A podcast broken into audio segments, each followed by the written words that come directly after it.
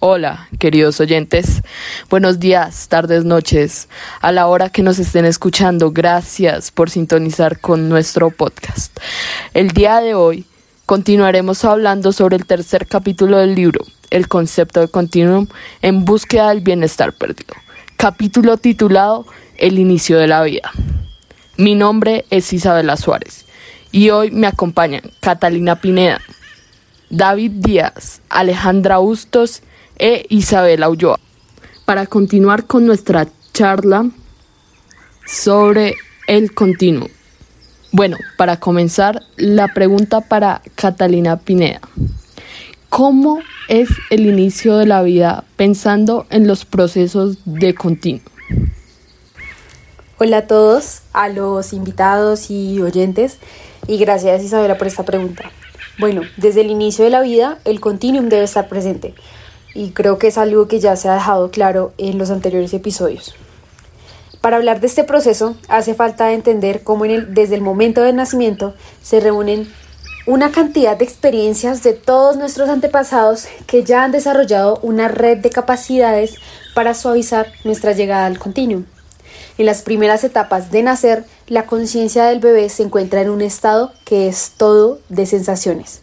El bebé es realmente más sensible que consciente, pero está preparado por la cantidad de experiencias que han tenido sus antepasados a experimentar esto. El origen de su sensibilidad no solo es por su falta de conciencia, sino también por la falta de temporalidad que tiene. El paso del tiempo es doloroso para un bebé. Todo parece muy grande, eterno y amenazante. Sobre todo si no tiene un contacto y protección de su madre. Un paréntesis aquí. Eh, cuando me voy a referir de madre no me refiero a la madre biológica, ya que el bebé no diferencia entre género y edad.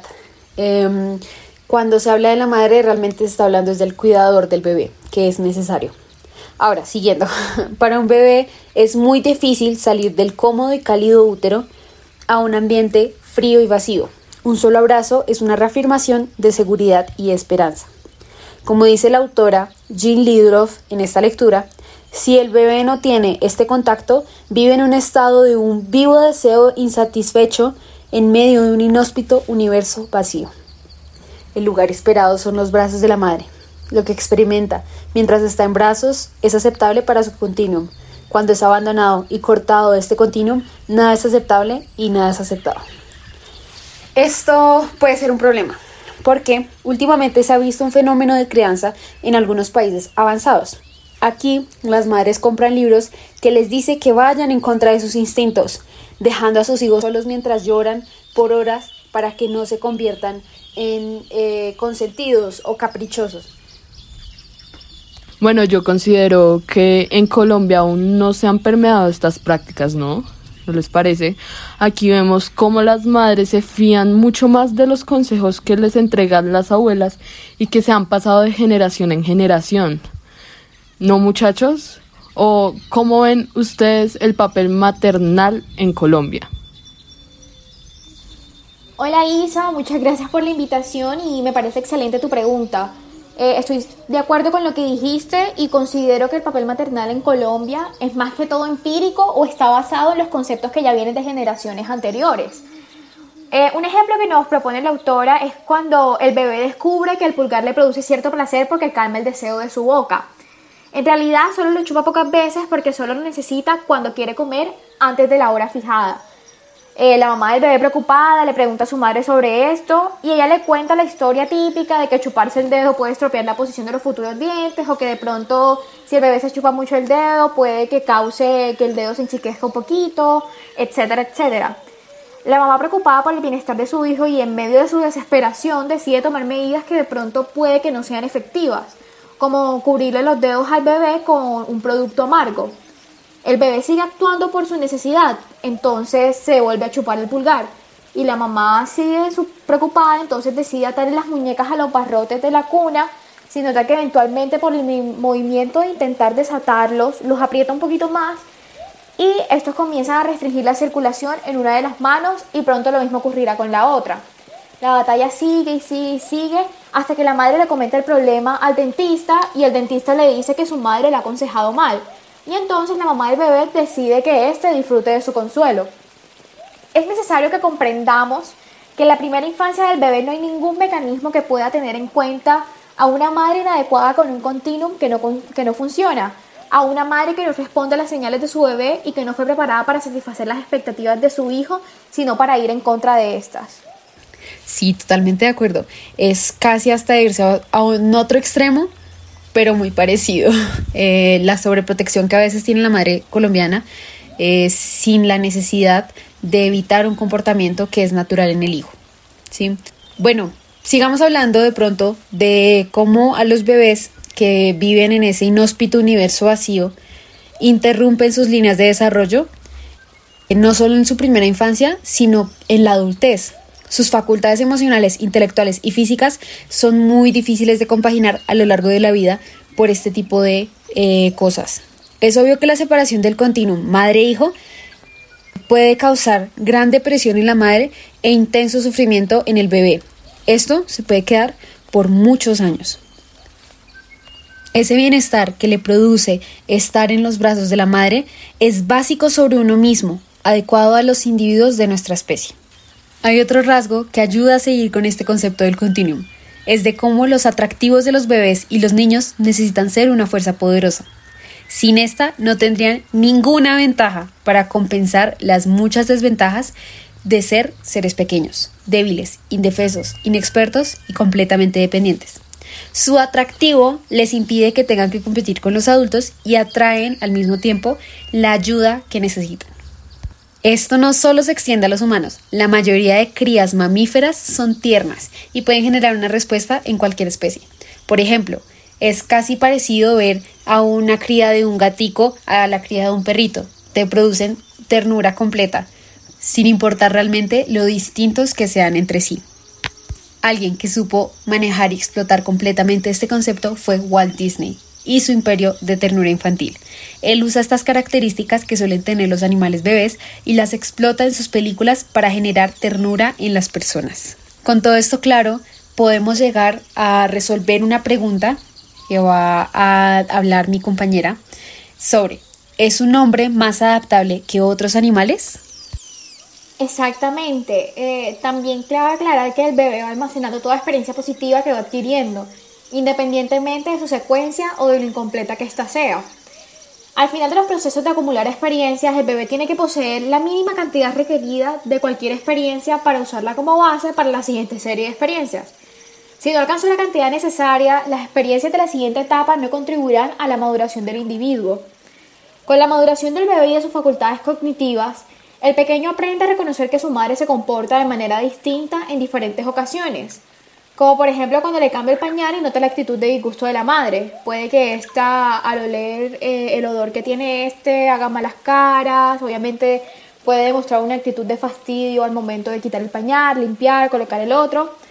Entonces, esto, a medida que el bebé interpreta esa actitud con más agudeza, el placer que siente cuando su madre le está realizando esta acción empieza a mezclarse con una sensación de desconcierto que es la precursora de un sentimiento de miedo o de culpa. El miedo de desagradar a su madre crece con la cognición y empieza a realizar más acciones que le molestan, como tirar del pelo, derramar la comida o babear sobre la ropa de su madre. Al bebé ahora le cuesta relacionar la mayoría de estos actos con la reacción que le muestra su madre. No sabe que le está manchando la ropa al babear y solo se da cuenta levemente eh, de cuando derramó la comida para llamar la atención. Eh, esta provocó la reacción equivocada. Pero siente que esto es mejor a no recibir atención alguna y decide volver a derramarla. El bebé desea experimentar la sensación de bienestar que debería encontrar en alguno de estos tres ingredientes, que son la presencia de su mamá, la comida y él, pero no la recibe. En su lugar cambia la atención eh, que ella le prestaba por un tipo de rechazo que eventualmente le resultará más fácil de interpretar. La poca atención y el deseo se han convertido en cualidades fundamentales de la vida. Y ahora con todo esto claro, eh, podemos explicar otro concepto que puede resolver esta pregunta y que la dará Alejandra después de este corto a comerciales. Y la pregunta vendría siendo, eh, ¿un hombre es más adaptable que los otros animales? familias que llegan preciso a la hora del almuerzo, porque saben que en la mesa hay arroz Roa Plus, tu arroz de siempre con vitaminas que se les notan a todos.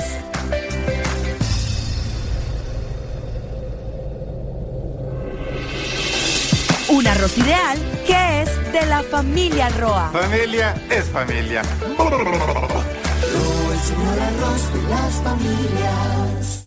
Hay familias que saben preparar momentos 10 con arroz Roa 10, un arroz excelso, altamente seleccionado y 100% entero. Que es de la familia Roa. Familia es familia.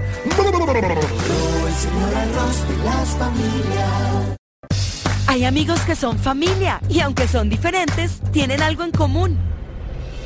Adoran las mezclas de arroz con sabor de Roa. Ocho variedades listas para preparar, que son de la familia Roa. Familia es familia.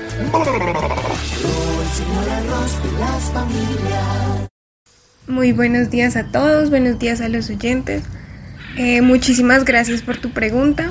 Eh, claro que sí, eh, se tiene comprobado que el hombre es más que adaptable a su propia experiencia, ya que somos capaces de enfrentar variaciones en el entorno que podría afectar de una forma más grave a otra especie, ya que cuando a nosotros se nos presenta un problema, tenemos una gran cantidad de reacciones para responder, algo que no tienen las otras especies. Eso se puede entender más fácil con un ejemplo. Digamos, un mono que se le presenta una situación tiene un margen pequeño de respuesta a este estímulo. ¿Esto qué nos quiere decir? Que un mono puede cometer ciertos errores. Claro está desde el punto de vista del continuum. Sin embargo, un hombre que tiene la capacidad de elegir también tiene una gran vulnerabilidad. Y con esta capacidad de elegir, el hombre tiene una variedad de conductas que también han evolucionado en el sentido del continuum, ya que los predispone a elegir adecuadamente, para que al recibir la experiencia que necesita para desarrollarse en el entorno correcto, sus elecciones son casi infalibles. Eh, una forma más fácil de entenderlo es por ejemplo, los niños que han sido criados por animales. Como bien sabemos, son casos que se han presentado y se siguen presentando. Eh, estos niños tienen la capacidad de adaptarse a unas condiciones inadecuadas con más facilidad. ¿Pero por qué? Bueno, esto se debe a que el acondicionamiento de la mente de un bebé es el principal factor determinante del carácter que va a usar en su vida todos sabemos que eh, la etapa del, pues, de bebé es una de las más relevantes en el desarrollo de la persona. Y las experiencias que tengan en esta etapa van a tener una relevancia importante en las situaciones que puedan encontrar en el futuro y la forma de afrontarlas o la forma de, de llevarlas. Entonces, en este caso podemos ver el caso de Amala y su hermana Kamala, eh, dos niñas que fueron criadas por unos lobos en la selva de la India. Ellas fueron encontradas y llevadas a un orfanato. Los miembros de esta comunidad tenían todas las intenciones de educarlas para que pudieran integrarse a la sociedad humana de una forma más fácil, porque pues obviamente no es fácil pasar 15 años criados por, por unos animales a venir a integrarse a la sociedad humana. Sin embargo, los intentos de la gente, pues de la, de la comunidad, fueron en vano. Eh, se hizo el cálculo de que Kamala tenía una edad mental de 3 años, cuando ya tenía aproximadamente 15. Eh, si analizamos la baja edad mental de Kamala como un factor eh, singular, podemos ver que no tiene como ninguna relevancia.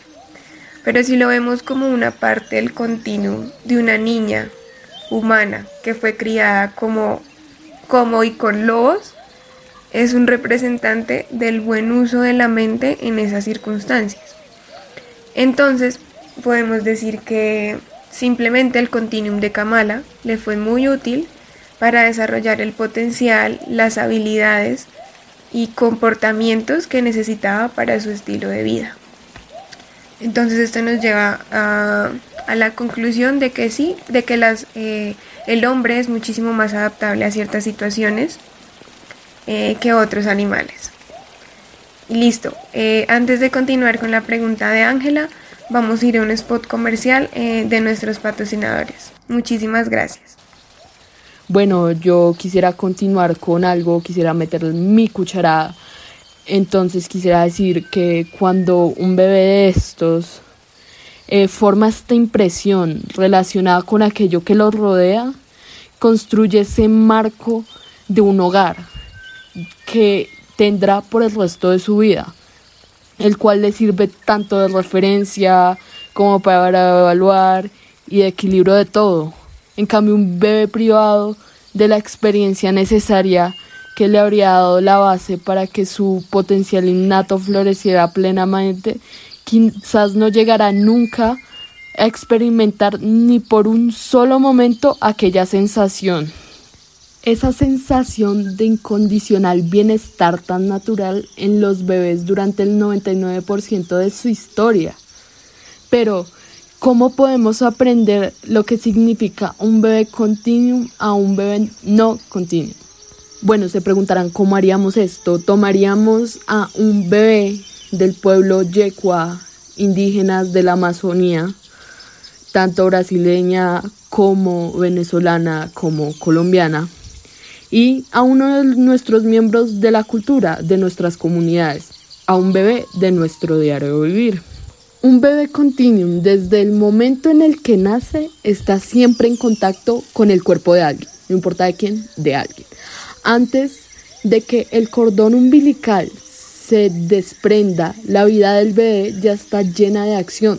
Durante la etapa de estar en brazos, la época entre el nacimiento y el periodo que empieza voluntariamente a gatear, el bebé recibe una experiencia con ella va satisfaciendo sus expectativas innatas, pasando gradualmente a nuevas expectativas o deseos y satisfaciéndolos luego. Bueno, pero muchas veces estos estímulos se ven en cosas como el simple hecho de que la madre se despida en las noches de una manera matutina de su bebé. O la carcajada del mismo. Pero también se identifican rápidamente estos estímulos correctos. Y después se anima a repetirlos para que el bebé comience a identificar y a seguir replicando estas respuestas gratificantes. Básicamente lo que este bebé continuum eh, emite son señales de placer y ánimo. Por otro lado, los yecuanas se aprovechan de la predisposición del bebé a este tipo de actuaciones y mantienen sus reglas respetando las señales del pequeño de que se siga adelante, lo van sumergiendo en aguas cada vez más desafiantes. Desde el momento en el que nace, recibe sus baños diarios, pero también eh, puede ser sumergido en ríos impetuosos, primero solo los pies, después las piernas, creándole así al bebé un proceso de cosas un poco más avanzadas, llevando cada vez así los placeres y emociones que demuestra un bebé no continuo mucho más allá de lo que otros lo hacen. Interesante, ¿no? Pero bueno, luego de tanto bla bla bla, vamos a ir a unos comerciales de nuestros patrocinadores. En Trigo de Oro seleccionamos cada día la mejor materia prima para llevar a tu mesa toda la energía y el sabor que vos y los tuyos se merecen. Para todas tus comidas, elegí Trigo de Oro. Encontrá toda la variedad de productos en los mercados de la ciudad. Trigo de Oro, Avenida Monseñor Tabela, 1531, Concordia. Ok, eh, muchas gracias compañera. Primero que todo por la invitación y por permitirme hablar en este podcast. Y me gustaría iniciar con desmitificar un concepto o un pensamiento el cual es el cual se le ha hecho mucha burla y es que no estamos listos para nacer pero eso es una gran mentira. Porque debemos entender que los bebés están preparados para el ahora de nacer. ¿Por qué? Por el causa-efecto. Ese es un factor clave. Ahora, me gustaría iniciar hablando o contextualizándolo con dos ejemplos de dos diferentes culturas. En la primera, la madre eh, recibe ayuda por parte de un interventor al momento de dar a luz. En la, segunda cultura, no menos sensata que la anterior, esto depende de sus creencias, simplemente no puede recibir ayuda a la madre a la hora de recibir o dar a luz a ese bebé. Pero debemos tener en cuenta algo clarísimo, y es que en los dos casos sucede lo mismo lo cual es que el bebé va a estar estrecho a su madre desde el momento que sale del útero. Ella, o mejor dicho su madre, lo intentará acariciar y mantener en calma, mientras que él empieza a respirar y descansar por sí mismo. Tranquilamente ella empieza, o las personas que ya al recibir el bebé empezarán un proceso bastante simple, que es el proceso de limpieza si ya son otras culturas, el de peso y el de su examinación, a ver cómo es el estado de salud de este bebé. Pero fuera de esto, acá se puede notar algo que es vital a la hora de responder muchas de las preguntas de este trabajo, el cual es que el bebé al ver el mundo o al entrar a esta nueva realidad para él, este será el momento, o mejor dicho, el primer momento en que él o sea el bebé, y su madre serán individuos separados por primera vez en su vida.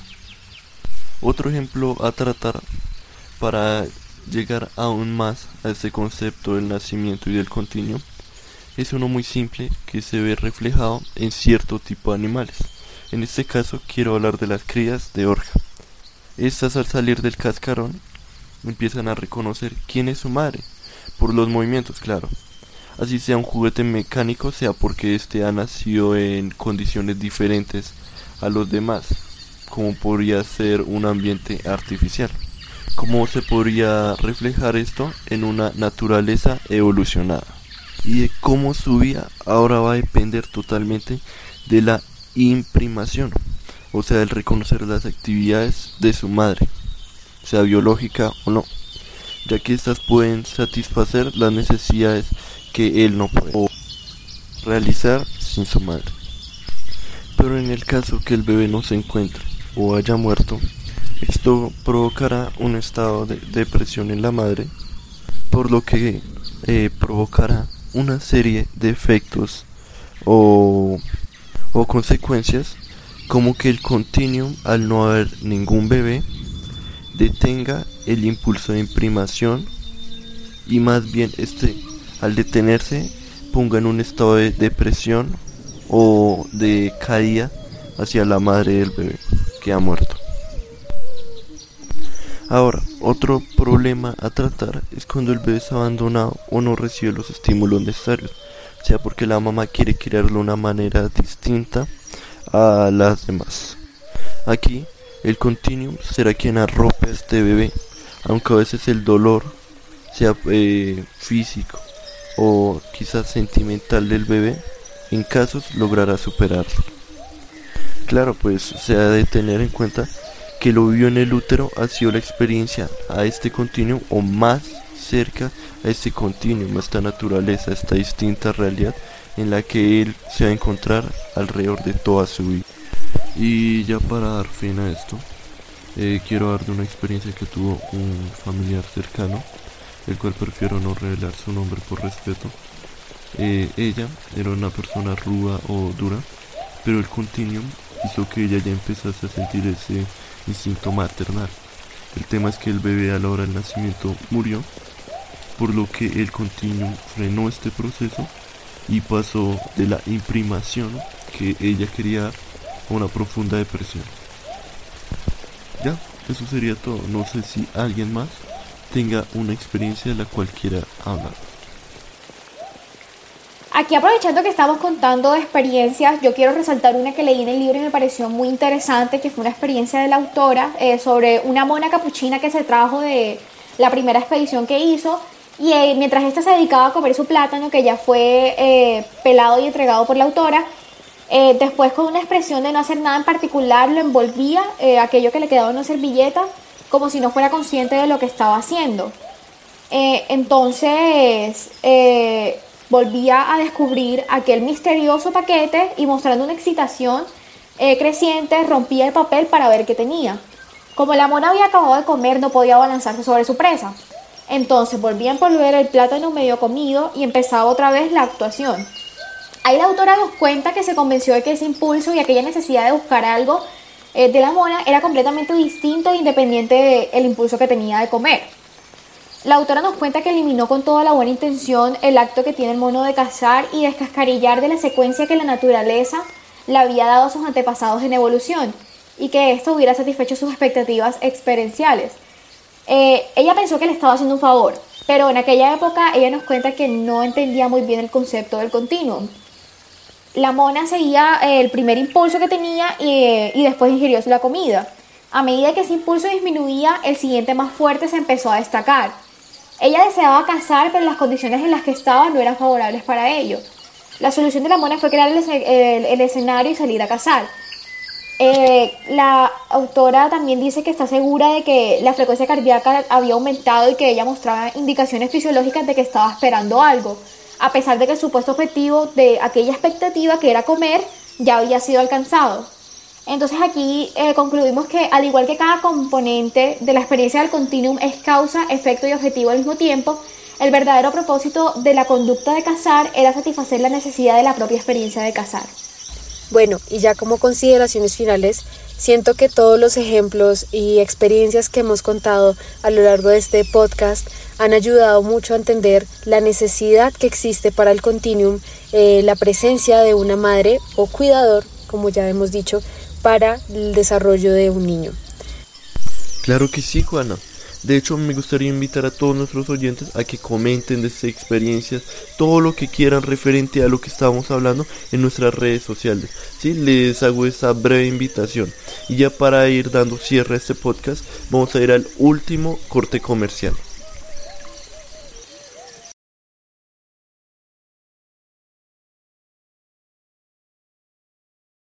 Buenos días, ¿tiene un producto natural para la tos? Naturalmente, digan no, no, no a la tos con miel tertos, con totumo, sauco, eucalipto, miel y propóleo. ¿Y qué otros productos de Natural Freshly tiene? Apetifor, que mejora el apetito.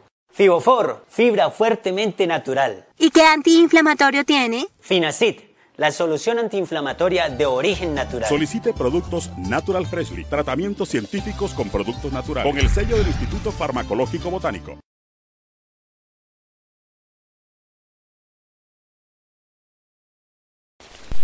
Ok muchachos, les doy muchas gracias por tomarse el tiempo de escuchar este podcast, a mis compañeras, a, la profesora por darnos la oportunidad de hablar y ya que espero que hayan entendido este concepto, que les ayude a entender un poco mejor ciertas partes o eh, cosas que parecen simples de la vida. Eh, este fue el grupo de los leones y los esperamos en el siguiente podcast. Que tengan un feliz día, tarde o noche. Hasta la próxima.